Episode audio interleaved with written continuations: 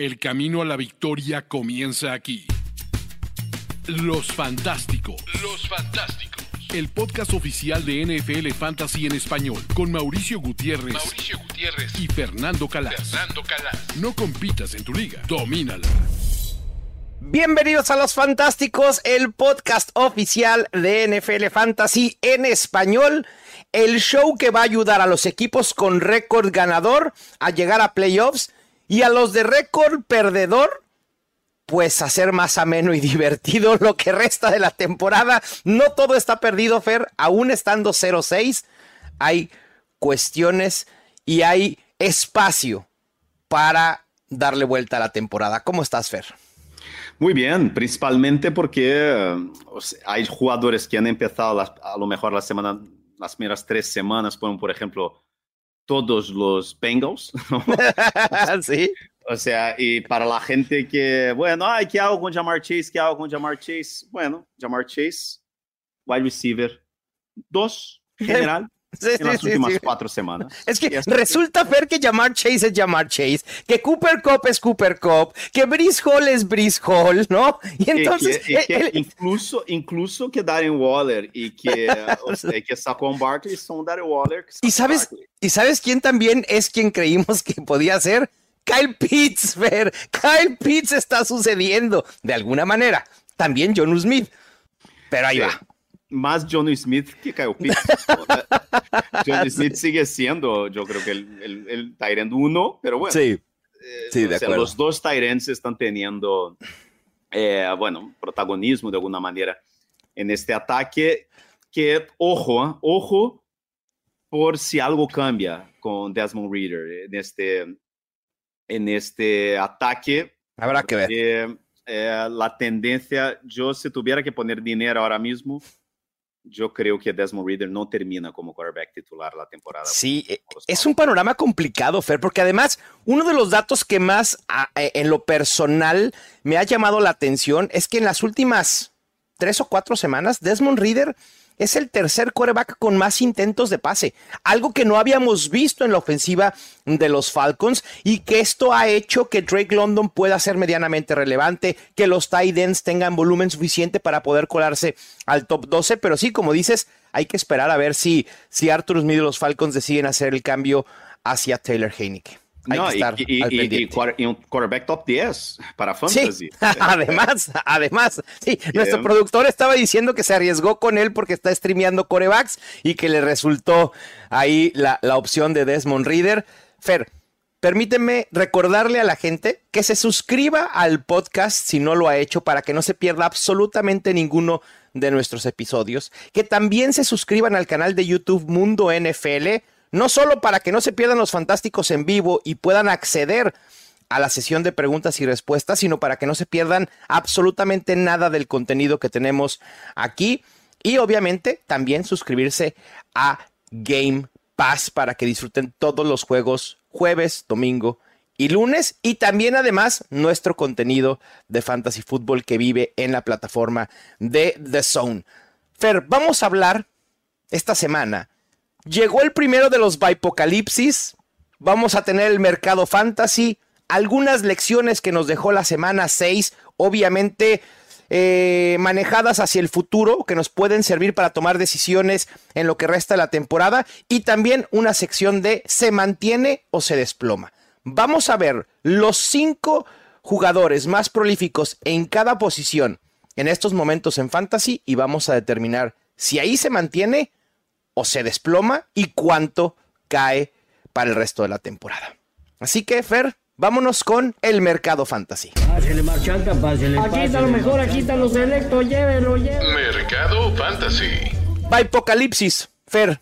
Bipocalipsis. Panthers, Bengals, Cowboys, Texans, Jets, Titans. Todos descansando. Y a eso le añades las lesiones ¿Me puedes decir con quién vamos a jugar esta semana?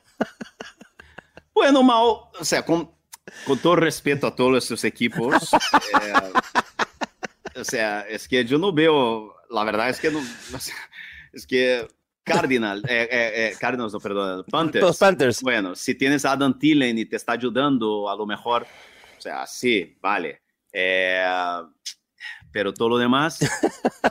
Choba Hobart fue utilizable esta semana, Fer, ¿eh? Chuba Hubbard también puede ser una buena opción. O sea, yo voy a hablar pronto, vamos a hablar de, de zero running back, estrategias, sí. tal, pero Chuba Hubbard sin duda es uno de los, de los, o sea, yo te digo, ¿te acuerdas que en el, en el Scott Fish Bowl yo fui con, o sea, empecé sí.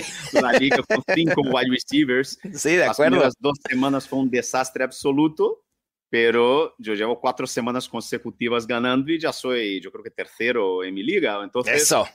Eh, ¿por, ¿por, qué? Porque tengo a Karen Williams, tengo a Chuba Hubbard, tengo, tenía, ¿no? A Devon Chain. Uh -huh. Al final es un poco, yo creo que, yo creo que Swift también, no me acuerdo. Bueno, en fin, tengo sí. que, pero al final es así, es, eh, en fin, pero... Es que, Fer, tomando, siguiendo lo que dices de, de, los running backs que tú tenías, por ejemplo, en el Scott Fish Bowl, y que más adelante hablaremos de la Zero Running Back, es que cada semana, ¿cuál es la constante en waivers cada semana? Dime cuáles son lo, la posición por la cual hacemos mayores reclamos cada semana.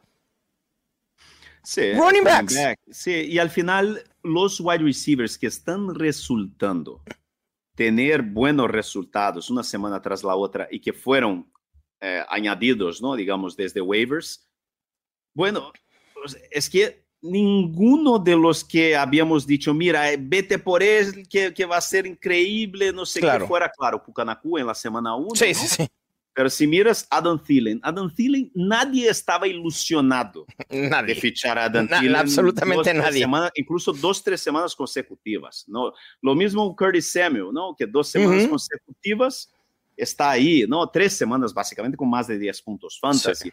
Que más Jacoby Myers, ¿no? Por, básicamente uh -huh. por volumen, ¿no? Es que es, son pocas las opciones, o sea, es que es, eh, es complicada la situación, ¿no? No, es, no, no, no está siendo un, un, año muy así especial para wide receivers eh, que, sí. que hayamos añadido. Son, cada año son, son los menos, o sea, muy pocos wide receivers logran ser una opción sólida cuando los tomas de waivers. A lo mejor por ahí Nico Collins, aunque Nico Collins sí estaba siendo seleccionado en algunas ligas, sobre todo en últimas rondas, pensando que podía ser el wide receiver principal de, de los Texans y que ha resultado, también lo pudiéramos meter en la conversación ahí de, de una adición en waivers que ha, que ha producido. Sí, pero Nico Collins estaba saliendo en décima ronda, sí. en décima ronda, no, o sea, no es un jugador, es un jugador de, de rondas bajas, ¿no? Claro. Pero al final es un tío que teníamos ahí en el radar.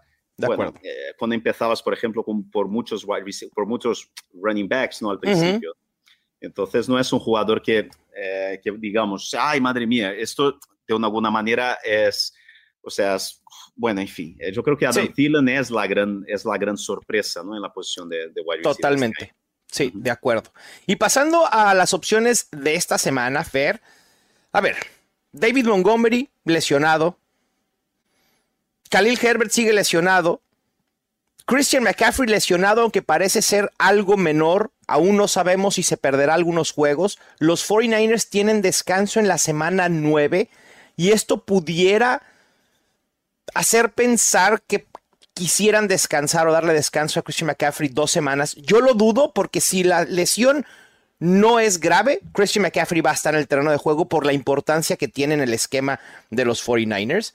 Kyron Williams también está lesionado y Ronnie Rivers, quien estaba siendo el número 2 en esta ofensiva de los Rams, también lesionado y probablemente vaya a injury reserve. Y esto abre la puerta a opciones como Craig Reynolds, Roshan Johnson, que ya lo hemos mencionado en otros shows, Jordan Mason y Elijah Mitchell y Zach Evans.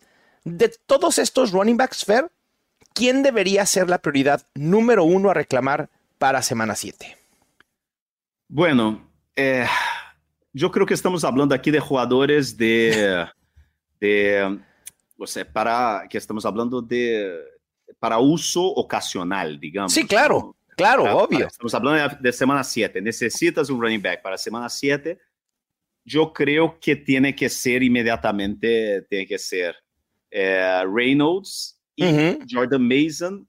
Eh, de inmediato, ¿no? Y digamos que, no sé, y Evans, yo creo que son los sí. tres nombres que piensas en que, mira, la semana que viene, ¿qué tenemos que hacer? ¿no? ¿Qué puede hacer? Y, y es eso. ¿no? Y ahí, bueno, Roshan Johnson llevamos semanas hablando de él, ¿no? Es que al final es un jugador que, que yo creo que a largo plazo, ¿no? Es, tiene mejor pinta de toda esta historia, pero bueno, y también porque juega contra los Raiders la semana, la semana, esta semana y los Raiders ya enseñaron que bueno, se puede correr contra ellos, pero bueno, ya vemos que los Bears no son buen equipo y al final el script también... Y sin Justin Fields, uy. Es difícil. ¿Quién es el suplente de... Tyler Bygent. Madre mía, ¿quién es? Total este desconocido. Es más, más, desconocido que PJ Walker. su familia, la mamá y la abuela. No es, idea es novato, es. un novato. Entonces, en fin, es, es difícil, ¿no? Pero al final es eso. Yo creo, por ejemplo, Elijah Mitchell. Hay una cosa con Kyle Shanahan que Kyle Shanahan no es la primera vez. Kyle Shanahan, aún, porque muchos entrenadores durante mucho tiempo en la NFL se dice, bueno, si uno se lesiona, él tiene derecho de tener de vuelta cuando vuelva de lesión. Y Kyle Shanahan nunca hizo eso si se lesiona uno y el que viene detrás empieza a producir, Adiós. le dice, mira amigo, un placer conocerte, pero ahora mismo Jordan Mason es nuestro, nuestro suplente y Elijah Mitchell de momento es el tercer running back, ¿no? Entonces, a ver qué pasa. McCaffrey va a recordar que tuvo, sufrió ese golpe, ¿no? En el muslo aquí un poco de la lumbar, ¿no? Volvió a intentar jugar, jugó como un par de snaps, después ya salió de nuevo entonces no debe ser nada grave y, San Francisco no tiene otra cosa. Shanahan siempre, incluso se critica mucho, ¿no? Que, que exige demasiado físicamente. Sí, claro. Sus se lesiona demasiado. Entonces yo creo que si está para jugar, va a jugar eh, McCaffrey, además es su perfil, ¿no? McCaffrey es un tío que es su perfil. Yo diría un poco de, o sea, yo si tuviera que elegir uno, yo creo que Craig Reynolds, ¿no? Porque al final... Veremos qué pasa con Montgomery y con Jamir Gibbs, ¿no? Zach Evans también. Eh, yo creo que son los dos que, que deberían de ser un poco estos jugadores situacionales, ¿no? Para sí, situacionales, Fer. Realmente estamos buscando, pensemos lo que pasó la semana pasada. Estamos buscando al Choba Howard, al Deonte Foreman y al Keontae Ingram o Emari de mercado. O sea, realmente eso es lo que estamos buscando con este tipo de running backs. Esos jugadores que a lo mejor obviamente son utilizables por la situación en la que podemos estar. Habrá gente que tenga dos running backs en semana de descanso o dos, un running back en semana de descanso y otro lesionado y probablemente no tenga mucho en la banca. Craig Reynolds deberá ser el running back titular si David Montgomery no juega, que es lo que parece ser que va a suceder, aunque Jamir Gibbs parece ser que hay esperanza en que pueda jugar. Y entonces eso bajaría un poco la expectativa con Reynolds. Para mí, el número uno quitando la incógnita de si Jordan Mason, Elijah Mitchell, y que no sabemos a ciencia cierta si McCaffrey se va a perder un juego o no, para mí el número uno para utilizar en semana 7 es Zach Evans. Porque Zach Evans no tiene competencia, Fer. No va a estar Kyron Williams, no va a estar Ronnie Rivers, y hay que recordar que Zach Evans era un jugador de estos que buscábamos en últimas rondas pensando que realmente se podía establecer como el suplente de K-Makers. Cuando no pensábamos en Kyron Williams, pensábamos en Zach Evans. Y entonces Zach Evans creo que tiene una buena oportunidad en una buena ofensiva y para mí es la mejor opción a reclamar de inmediato. Como tú lo dijiste, a largo plazo prefiero a Roshan Johnson, pero en semana 7 el panorama se ve bien complicado. Nadie dijo que el fantasy era fácil. Es divertido, pero no fácil. Fer, de wide receiver, ya es momento de regresar al panorama, a la mira fantasy, a Jackson Smith Jigba después de haber tenido su mejor juego en snaps, en rutas recorridas y en targets? Yo soy ateo todavía, porque yo creo que este ataque de los, de los Seahawks va a menos. Eh, yo creo que habíamos, yo no, no, a la gente me, me, llamó hater de los Seahawks, no sé qué, pero yo creo que eh, el carruaje de, yo había dicho en la offseason, ¿no? De, o sea, de los, de los Seahawks se iba a convertir en, en, en, calabaza y yo de verdad ya se vio Metcalf frustrado, ¿no? Y siendo así un poco perdiendo la paciencia. No sé, no sé, pero yo no me entusiasma mucho, la verdad. Ya. A mí tampoco, porque hemos visto cómo Gino Smith, pues le ha costado trabajo, ¿no? Nada que ver con cómo estaba produciendo eh, la temporada pasada y además sabemos que los Seahawks con el éxito que está teniendo Kenneth Walker no han necesitado del brazo de Gino Smith. Siguen confiados en que pueden ser un equipo medianamente competitivo ganador utilizando a Kenneth Walker. Y eso, si Gino Smith no está produciendo a rangos del año pasado, hay menos volumen, pues alimentar a tres bocas va a ser complicado porque está DK Metcalf, está Tyler Lockett, está Jackson Smith Jigba. Entonces, sí, creo que vale la pena tenerlo en la banca, pero como una adición especulativa, como pasa como con Marvin Mims también, tal cual. Sí, lo de Kyron Williams vale recordar, ¿no? Como dijiste, que, eh, que, bueno, es, o sea, que pierde ya seguro el partido contra los Steelers. Sí.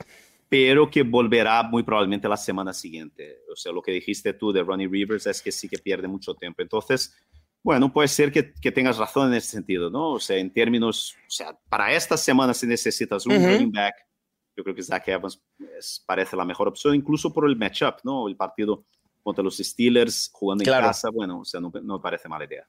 Sí. Fer, y hablando de la posición de tight end, que es un desastre y es complicadísimo tomar decisiones, y lo hemos dicho hasta el cansancio. Michael Mayer, otro novato, puede entrar en la conversación de llegar a ser utilizable aún estando ligado a los Raiders que tienen a Devante Adams, a Jacoby Myers, etcétera, o ya estaría muy forzado. Es decir, desde mi punto de vista, Michael Myers ha tenido un incremento en utilización en rangos en el que puede llegar a ser utilizable. En mi mente me cuesta trabajo considerarlo como una opción fantasy, pero después volteo a ver las opciones en un ranking y dices, no, Michael Myers sí puede estar en la conversación de ser un top 15 eventualmente. Bueno, yo hice el partido el domingo, ¿no? Tuve este displacer, ¿no? Porque fue, ¿sabes? Un Patriots Raiders, o sea, los Patriots son, es que es un, Dios mío, qué locura, qué locura. Sí. Eh, pero le han buscado y le han buscado mucho, principalmente Garoppolo. Garoppolo salió en la segunda parte, ¿no? Lesionado, parece que no es grave, se fue al hospital, en la espalda no parecía que había un miedo de que pudiera ser una costilla, pero parece que no es nada grave, que puede jugar la próxima semana. Y Garoppolo le buscó, le buscó bastante, ¿no? Incluso hubo un momento donde él tenía, yo creo que seis targets y Devant Adams tenía, no tenía ningún catch. Sí, sí, sí.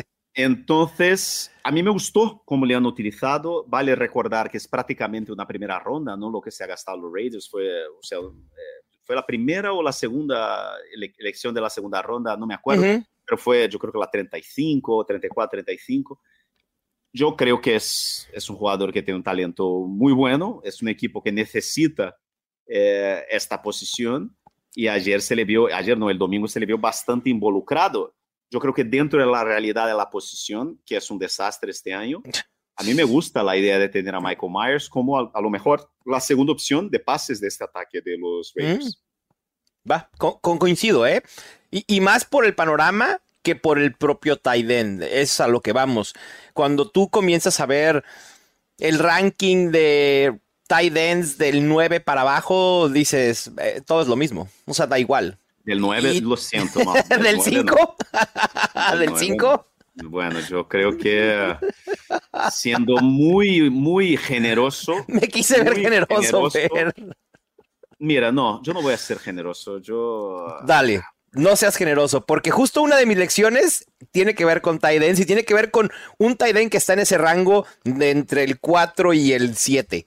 Dale, dale, dale. Sé implacable, Fer. Sí, bueno. Yo, yo creo que yo creo que hay, no, bueno, yo voy a decir, mira, Kelsey, Laporta, Hawkinson, Andrews. Yo pongo ahí también a Waller okay. y a Evan Ingram. Yo creo que Evan okay. Ingram es, dentro de lo que estamos viendo este año, es un tío que ahora mismo no lo puedes sentar de ninguna manera. No, no, para nada. Después de estos, yo creo que no te puedes fiar de nadie más y es todo más ah, o menos lo mismo. Absolutamente Pero, de ninguno. Pero ojo con Dalton Schultz nas últimas semanas. Sí. Porque sí. Los, los Texans empiezan, ya estaban haciendo buen, empiezan a subir un poco más, empiezan a mejorar cada vez más. Estamos vendo a CJ Stroud jugando cada vez mejor. Y gran parte del, de este ataque está girando alrededor de Dalton Schultz, que hizo las primeras tres semanas muy malas y después ha ido sí. subiendo. Está siendo, ha sido muy regular las últimas tres semanas. Ojo con Dalton Schultz, ¿eh? que a sí. lo mejor le meto ahí en este grupito también. De acuerdo, ¿eh? Y a lo mejor Dalton Schultz está disponible en varias ligas porque había pasado desaparecido sí. y justo en semana dos o tres dijimos, probablemente a Dalton Schultz valga, la pena soltarlo, pues ahora es momento de volverlo a reclamar, porque creo que coincido, Fer, que esta ofensiva de los Texans se puede estabilizar con Nico Collins como la primera opción, Dalton Schultz como la segunda, y una tercera opción está rotando eh, con Tag y, y, cualquier otro que puedas, que, que puedas pensar ahí de los Texans. Bueno, pues ahí están las opciones de waivers en el mercado fantasy. Vámonos a las lecciones de semana 6. Los Fantásticos. Lo más trendy de la NFL está en Trend Zone. Trend Zone. Martín del Palacio, Carlos Mauricio Ramírez y Rolando Cantú aportan su experiencia y cercanía con los equipos de la liga para hacer el mejor análisis de los temas más importantes. Previas de los partidos más destacados, invitados y buen humor. Busca Trend Zone en Spotify, Apple Podcasts o cualquier lugar en el que escuches tus podcasts. Los Fantásticos. Fer, voy con mi primera lección. Y la primera lección es que los running backs son la posición más volátil. Digo, obviamente tenemos a los tight ends, pero los tight ends ya sabemos cómo operan. Los running backs. Dime cómo es posible, siguiendo con los Texans, que Demion Pierce venga de una de sus mejores semanas en utilización, no en producción, porque la producción no ha estado para Demion Pierce, a cederle la batuta del backfield a Devin Singletary. ¿Es la excepción lo que vimos en los Texans? ¿O es una realidad que la inefectividad y la poca producción de Demion Pierce esté haciendo que esto se vaya a convertir en un comité o peor aún para Pierce, que Singletary pueda convertirse en el corredor principal de los Texans? Y el otro que me llama la atención y que no ha podido despegar es Rashad White. Y Rashad White ha sido medianamente produ ha producido, pero no en rangos en los que pensábamos. Y esta semana comenzó a perder oportunidades no a favor de Sean Tucker, sino a favor de Kishon Bond. Y eso comienza a preocuparme bastante. O sea, yo, yo, yo te digo una cosa, yo creo que, bueno, ha perdido, pero tampoco estamos hablando de... Na, nada dramático, nada drástico. No, no, es que drástico fue el partido de los Bucks, ¿no? Sí. Que tuvieron entre todos, ¿no? Incluso las, las dos carreras de, de Baker Mayfield, uh -huh. ¿sabes? O sea, no, yo creo que no llegaron a 20 carreras en el partido, o sea, es que entonces hay que entender sí, sí, un poco la realidad de este equipo, pero desde luego, Mau, es evidente que aquel principio de temporada que los Bucks tuvieron con Baker Mayfield, no sé qué, era una gran ilusión. Claro, totalmente. Es este equipo es malo. Sí, un sí, sí. malo Claro. y es un equipo que va a tener que, que, vamos a tener que capar un poco nuestras expectativas, ¿no? Y Pero, principalmente Fer, con Rashad White pensábamos que los Buccaneers iban a ser malos y que quizá Rashad White sería lo poco que brillara en fantasy de la mano, o sea, asumiendo que Baker Mayfield sería el coreback, porque te acuerdas que a Mike Evans lo teníamos muy abajo, todo el mundo lo estaba eh, despreciando, con Chris Godwin nadie estaba muy alto en él, pero sin embargo tú y yo con Rashad White dijimos, este puede ser la pieza importante en fantasy de los Buccaneers, y no ha sido así, ¿crees que pueda revertir la situación o de plano como tú dices, limitamos expectativas con Rashad White y nos conformamos con que sea un running back 2 medio bajo y tan tan.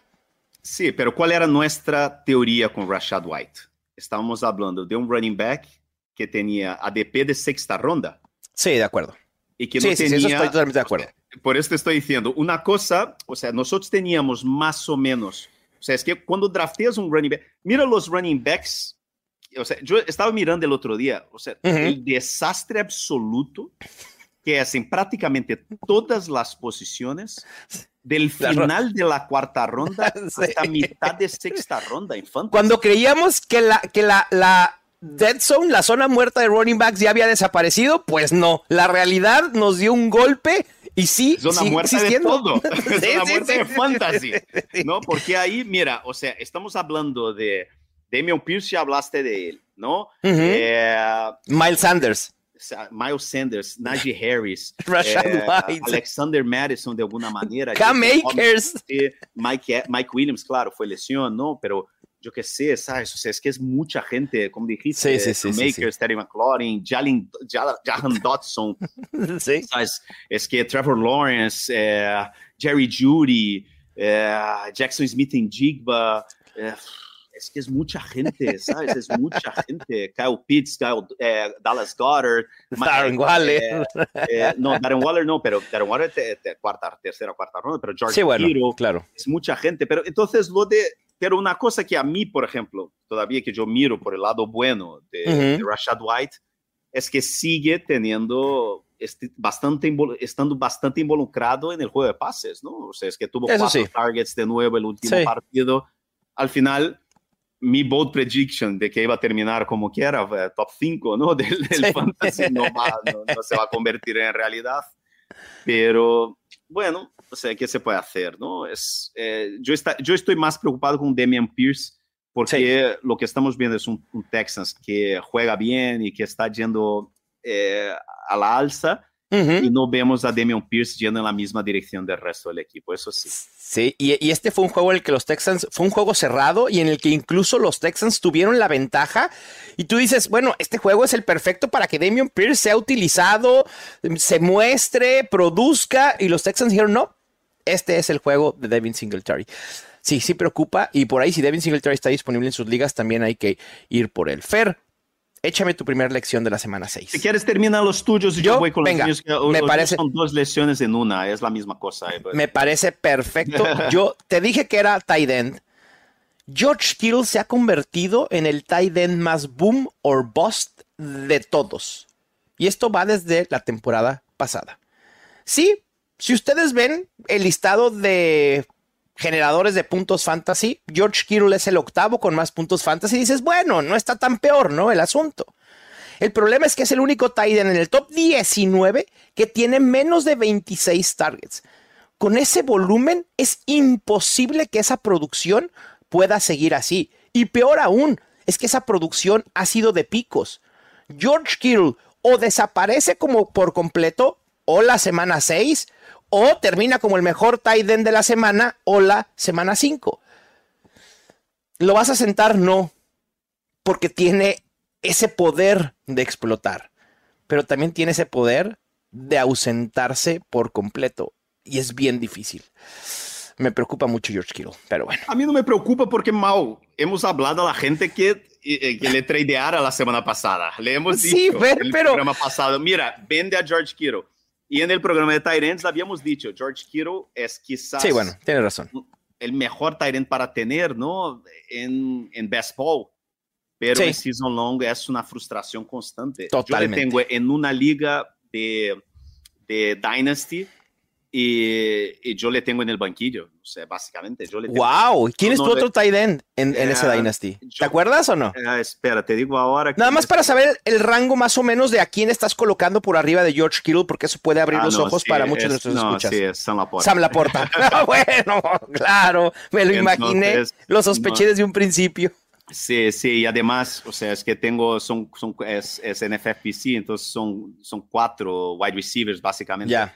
Y en esta liga tengo a Tariq Hill, Calvin Ridley, Brandon Ayuk y, um, y CeeDee Lamb. Entonces, o sea, Sí. es que básicamente yo, no- son cuatro tíos que no siento nunca, ¿no? Entonces, con la porta ha sido, eh, un- pero al final Claro. es que es, la- el problema es que la ventana ahora de vender a George Kittle ya No, se- ya se cerró. Se, puede volver a abrir eventualmente, pero ahorita está Sí. cerrada por completo. Si Sí, no lo has vendido, intenta vender la próxima explosión. Sí. Él tendrá dos o tres semanas de explosión. El año pasado, vale recordar Sucedió igual. que sucedió en los playoffs. Él tuvo dos semanas de explosión De en los acuerdo. playoffs y ganó muchísimos campeonatos para mucha gente porque es George Kittle, es eso, lo vimos el partido, no este, pero la semana anterior, tres touchdowns, es, o sea, es así. Sí. Al Sí, sí, final, sí. ¿qué puedes hacer? Es, es difícil, es difícil. Muy complicado. difícil. Yo puedo decir orgullosamente que tengo en cero ligas a George Kittle. levante la mano y manifiéstese con un like en el video de YouTube o en las redes sociales quienes hayan evitado a George Kittle. Queremos saber de ustedes para darles un aplauso. Fer, vas con tus lecciones. Bueno, mis lecciones es un poco, tiene que ver con eso de George Kittle, ¿no? O sea, un poco, Ujú. es, eh, es un poco entender que lo que hablamos primero de, de Jamar Chase, ¿no? Eh, lo que vimos, por ejemplo, las primeras semanas con Mike Evans, a veces el proceso, hay que tener paciencia con el proceso. ¿No? Los resultados muchas veces mienten, ¿no? Lo que vimos, por ejemplo, la semana pasada con, con De Mercado. Eh, la gente, ah, De Mercado, De Mercado. Lo, dijimos, lo dijimos aquí en el programa, Mauricio, yo digo, mira, es que, eh, vale, muy bien, pero tenemos que recordar que Keonta Ingram era un jugador que le gusta mucho a los Cardinals, eh, De acuerdo. pero estaba lesionado esta semana. Entonces, Ujú. cuidado con Keonta Ingram, porque a lo mejor, ¿sabes? Cuando vuelva, él es el que les gusta más. Sí, sí, sí, sí, sí. Fue lo que pasó, incluso eh, fue un comité de tres cabezas. ¿no? Sí, Entonces, Damian Williams estuvo involucrado ahí. ni sabía que seguía jugando Damian Williams. Es una cosa impresionante. Y al final es un poco eso, lo de Jamar Chase, ¿no? Ya vimos, por ejemplo, esta semana a CD Lamb, que habíamos dicho también en el programa anterior. Mira el calendario, mira cómo fueron los scripts de los partidos, los guiones de los Sí. partidos, los Cowboys. Los Cowboys de, de de ahora hacia adelante tienen los mejores calendarios para juegos de pase de, de toda la NFL. CD Lamb es un excelente bailó ahora mismo y yo creo que sigue siendo, si consigues comprar CD Lamb, yo creo que CD Lamb tiene un potencial tremendo para terminar incluso el wide receiver número uno para el resto de la temporada, Uf, ¿no?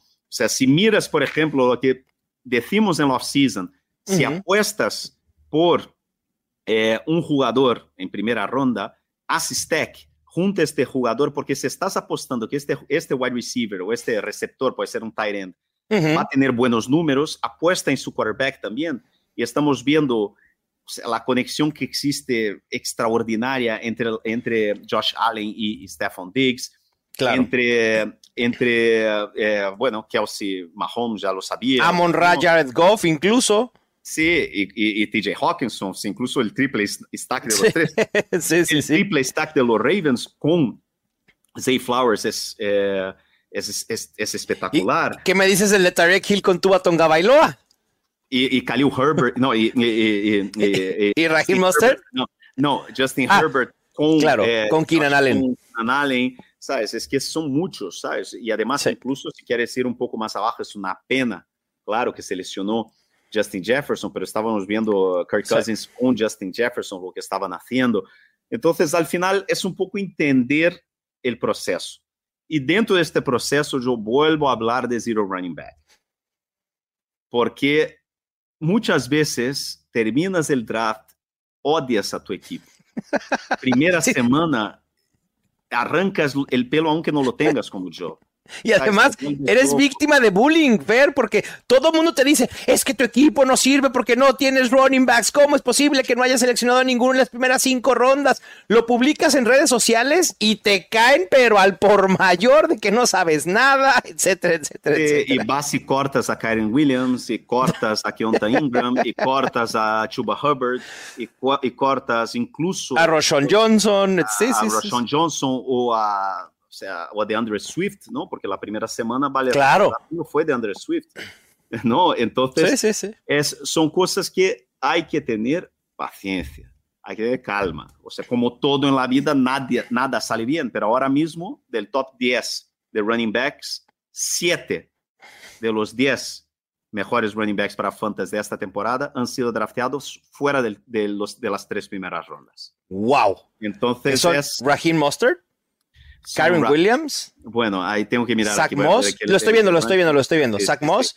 sí. Ujú. Devon Kane, DeAndre Swift, Kenneth Walker y Travis Etienne estaba haciendo tercera ronda o hasta cuarta. cuarta ronda, ¿no? Travis Etienne. Fin de tercera, cuarta ronda. Ahí ¿no? están los Entonces, siete. Sí, Ahí están los siete. sí. Entonces es una cosa. Siete de doce. son muchísimos, Fer. Sí, Muchísimos. impresionante. Y muchos de los que decíamos que tenía que haber, que, bueno, que tener cuidado. Claro que no es una ciencia exacta, ¿no? O sea, lo que lo de los Giants es, y Saquon Barkley es una cosa para ser estudiada, es una locura, ¿no? O sea, lo que está pasando Sí. con los Giants, vamos a ver qué pasa, ¿no? Pero bueno, eh, es tremendo. Tony Pollard también, hay problemas ahora con Christian McCaffrey, ¿no? Pero al final, Bijan Robinson, por más que tenga, todavía no haya explotado, es ahora mismo, está haciendo más o menos lo que imaginábamos que sería. Entonces, es muy importante tener paciencia, aguantar las primeras semanas Sí. sin relajarse, ¿no? Y sin dejar Claro. el equipo de la nada. Un par de, de- de movimientos que podías haber hecho en la primera uno, semana uno, dos o tres, ¿sabes? Y un poco de paciencia, los equipos acaban despegando, ¿sabes? Y, y todavía queda, queda mucho por delante. Estamos, vamos a la semana 7 Ujú. y, eh, y con dos victorias más, ¿no? Si has ganado esta semana, vuelves a estar ahí eh, a punto de clasificarse. ¿no? Totalmente. Mira, yo he visto equipos que clarifican a playoffs, Fer, con récord de 8-6. Incluso con récord 7-9. Lo he visto, sucede. Así que no se desentusiasmen, es momento de utilizar esa profundidad en sus bancas y echar mano de lo que tienen en sus equipos. No hay Sí. que desanimarse. Y Pero- sin, vuelvo a decir, y aunque tu equipo esté bueno, esté jugando bien, esté invicto, esté en primero, en segundo, ojo con los buys. Sí, Ojo con los cruces en los playoffs. De acuerdo. Ficha ahora jugadores que tú, yo vuelvo a decir, CJ Stroud juega y los Texans juegan, por ejemplo, contra los Broncos en la semana 13, por ejemplo. Empieza a mirar estas, estos, o sea, estos huecos en el calendario que, te- que pueden ser muy beneficiosos para vosotros, ¿sabes? Y es eso, es básicamente eso. De, totalmente de acuerdo. Siempre hay que mantenerse activos en nuestras ligas para poder disfrutar aún más del fantasy fútbol. Fer, ya hablábamos de los running backs que están siendo los más prolíficos.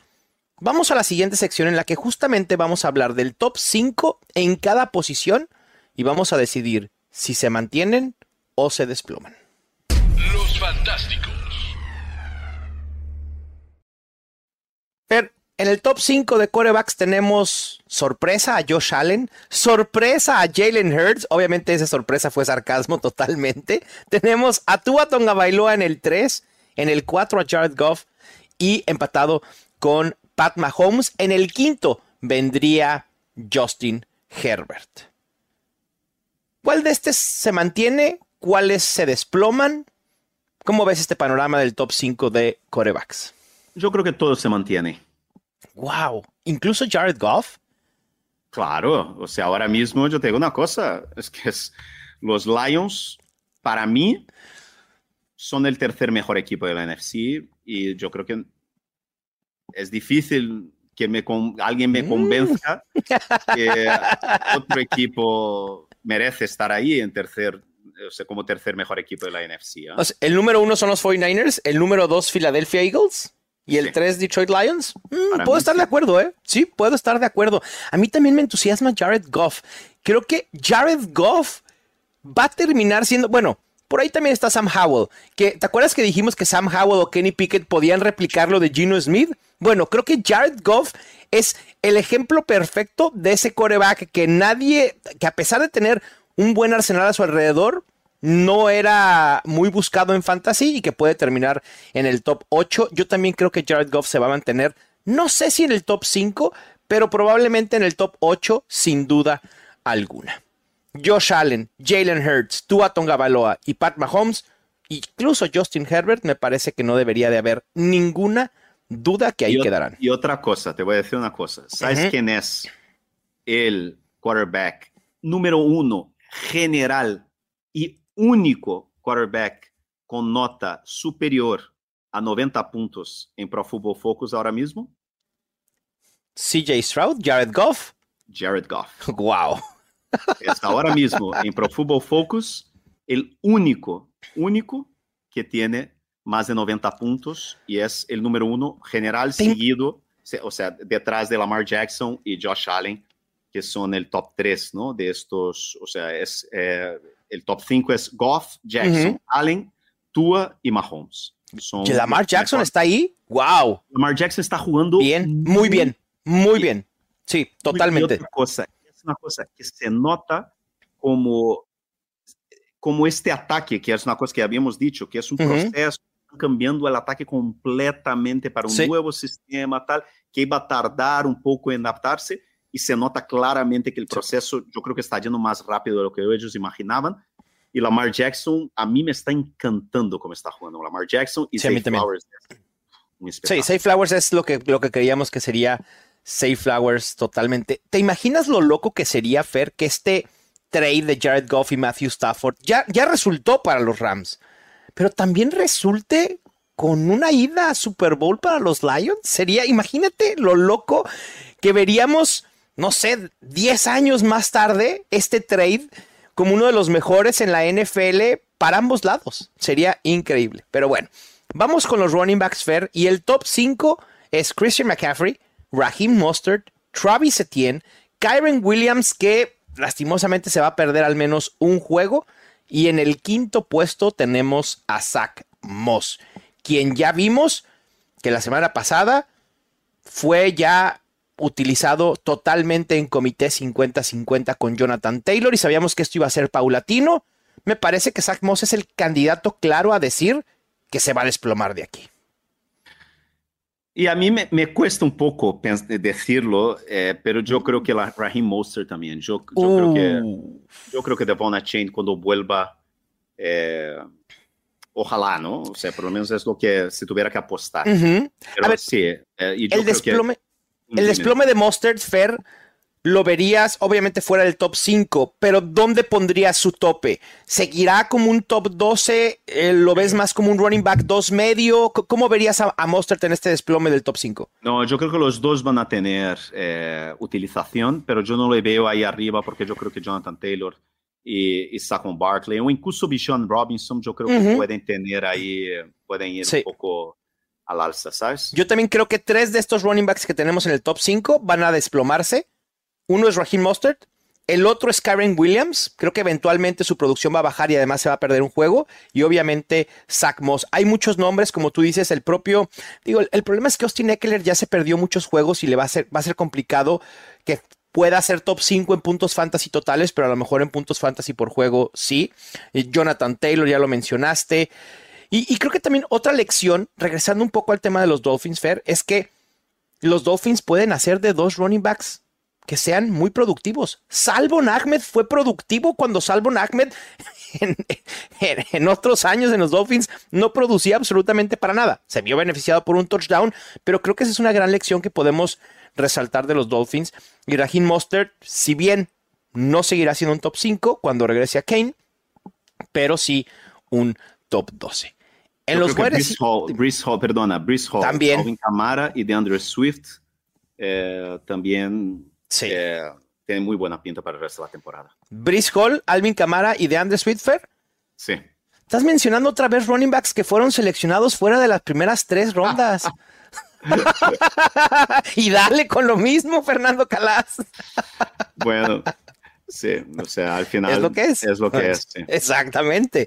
En la posición de wide receivers tenemos a Tyreek Hill, Stephon Diggs, para mí la, sorpresa de verdad del año, Adam Thielen, Keenan Allen en el 4, que no me sorprende para nada, se los dije y se los advertí, y en el quinto, Jamar Chase, aún con Joe Burrow a medias tintas.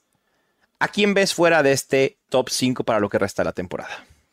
Ah, yo creo que, yo creo que Adam Thielen. Lo sentimos mucho, pero es la realidad. 33 años, Fer, de Adam Thielen. ¿En qué momento? Nadie.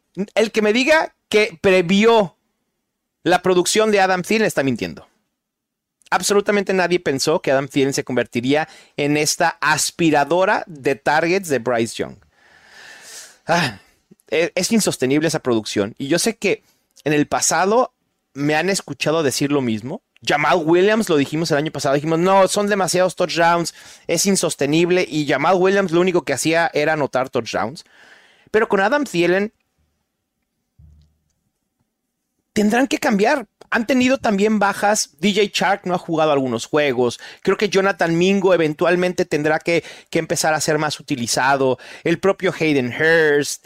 Eh, también no han tenido un juego terrestre sólido, Fair. Miles Sanders se la ha pasado lesionado en casi la mitad de los juegos. Choba Howard no es una opción realmente que puedas, con la que puedas tener un juego terrestre sólido. Y creo que eso ha impactado en la producción de Adam Thielen. Y, creo que eventualmente va a bajar. Creo que Adam Thielen seguirá siendo un wide receiver 2 medio, ¿no? Bastante bueno. Y aún así seguirá siendo uno de los mejores picks del draft. Bueno, vamos a los tight ends, Fer. Y ahí tenemos a los que ya mencionaste, a los que están en la élite, que siempre producen, que no tienes que preocuparte absolutamente para nada si tienes alguno de ellos, que son Travis Kelsey, Sam Laporta, TJ Hawkinson y Mark Andrews. Yo quiero invitar a quienes nos están escuchando que traten de adivinar quién es el Titan 5 con más puntos fantasy totales en la temporada. Estoy seguro que va a ser muy difícil que lo adivinen ligado a una ofensiva nada prolífica, eh, dos juegos prolíficos, a un tight que probablemente ni siquiera en rondas bajas lo íbamos a considerar. Fer, ¿qué hace Colquemet como el tight 5? Alguien dijo Engram, John Smith, Zach No, no, no, no, no, no, no. Es Colquemet. Semana 1, 9 puntos. Semana 2, 7 puntos. Semana 3, 4 puntos. Semana 6, 2 puntos. Y ahí llega la semana 5, tuvo 15 puntos. Y la semana 4, 28 puntos. Entonces. Eh, ¿Me estás dando los, números de George Kittle o de Colque Medfer? No, no estoy seguro. una semana de 28 puntos, o sea, fue lo que hizo con que eso lo catapultó totalmente. Colquemet, sal de aquí, esta no es tu familia, este no es el rango en el que correspondes. ¿Ves a Colquemet siquiera, a ver, hipotéticamente, si cuando regrese Justin Fields, ¿lo ves como un tight end top 12 siquiera o ni al caso? 12 a lo mejor, porque bueno, en top 12 tienes que meter a John Smith. Claro. A, ¿sabes? O sea, yo que sé, a Madre mía, difícil, ¿no? Pero bueno, sí, 12 sí, pero no un top 6, no, no, no. Sí. Fíjense, alguien dijo Dalton Schutz. Dalton Schutz es el Titan 7 en puntos fantasy totales por arriba de George Kittle. Alguien dijo Kyle Pitts. Kyle Pitts es el Titan 12. De hecho, John Smith tiene más puntos fantasy que Dallas Gether, Darren Waller y el propio Kyle Pitts. Y es el Titan 9 en puntos fantasy totales. Eh, ¿A quién prefieres? Hablando de, de tight ¿a quién prefieres? ¿A John Smith o a Kyle Pitts para el resto de la temporada? Kyle Pitts, vale. Sí, yo también. Kyle Pitts, talento por sobre cualquier otra cosa. Si no hemos aprendido eso, eh, estamos viendo en otro lado, totalmente. Bueno, Fer, pues ahí está. Él se mantienen o se desploman. Vamos a cerrar con Fuera de la Galaxia Fantasy. Fuera de la galaxia fantasy. Fer, ¿cuál es tu caricatura favorita de la infancia? Explícame que yo no entiendo. ¿Qué es una caricatura? Caricatura, eh, las series animadas. Ah. Lo que veías cuando eras niño, no me digas que, veías novelas o algo así. Ah, dibujos animados, ¿no? ¿Así se dice en España, dibujos animados? Para nosotros son caricaturas. Sí, aquí son dibujos animados. En Brasil también, diseño animado. Ya. Eh, bueno, yo, o sea, yo tengo, yo, yo tengo una, mi madre, toda, mi madre guarda muchísimas cosas, ¿no? De mi infancia. Y mi madre todavía, sí, ella tiene una libreta eh, de apuntes que ella hacía los apuntes a la chica, que, a la niñera, a la chica que, Ajá que se quedaba conmigo, ¿no? Y entonces en aquella época, claro, la televisión de tubo, ¿no? O sea, estamos hablando del principio de los 80, ¿no? sí. 45 este año. La época dorada de las caricaturas y los dibujos animados, por cierto, 80s y 90s. Sí, a mí me encantaba, eh, bueno, según esto, o sea, de mi madre cuando era pequeñito, yo veía Popeye, Popeye ¿no? Eh, y Popeye y el pájaro loco, que se llama aquí en español. claro, pájaro loco, ¿cómo no? Sí, sí, sí, sí. Eran los dos que yo veía cuando era, o pues eso, un enano, ¿no? Eso es, eran los dos que me gustaban mucho. Pero cuando, haciendo, cuando me, me fui haciendo un poco mayor, eh, a mí me encantaba, más que los dibujos animados, me encantaba las series japonesas. Órale. Como, yo que sé, Jaspion, eh, Ultraman, okay. Spectreman, que, que, eran las, estas series. Sí, sí, sí, sí, sí. Me encantaban estas series, ¿no? Eh, y, y, yo las veía muchísimo, me encantaba. Qué increíble. Ultraman, sí, como no, bueno, clasicazo, ¿no? Totalmente. Sí, sí, sí. Yo, de muy niño, la verdad es que me, o sea, sí, la Pantera Rosa, el Pájaro Loco, los clásicos, ¿no? Totalmente, pero ya un poco más grande, me gustaba mucho, incluso todavía en esa transición de que ya dejé de ser muy chamaco y empezaba a ser un poco más grande, me gustaban mucho los, los Muppet Babies, no sé si te los llegaste a ver, pero ya más grande, bueno, no, más grande estoy hablando 8, 10, 12 años, yo así vivía, me desvivía por dos dibujos animados. Thundercats y He-Man. Esos dos, bueno, y Tortugas Ninja también, totalmente. Esos tres eran mis favoritos y podía pasar todos los días viendo una y otra vez los episodios. No, yo igual, yo igual. Yo, a mí, ahora que dices, a mí me encantaba también los dos. He-Man y... He-Man y Thundercats. Sí, yo estaba... ¿Cuál preferías, Thundercats o He-Man? Mi primer amor era Chitara. Chitara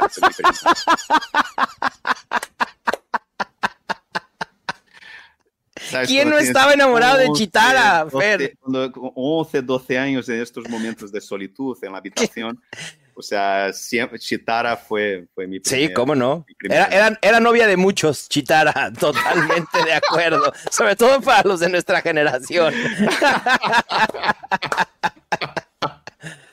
Bueno, pues Fer, Ay, Dios mío. terminamos este episodio de hoy. Recuerden que nos vamos a quedar un ratito más para responder algunas dudas aquí en YouTube.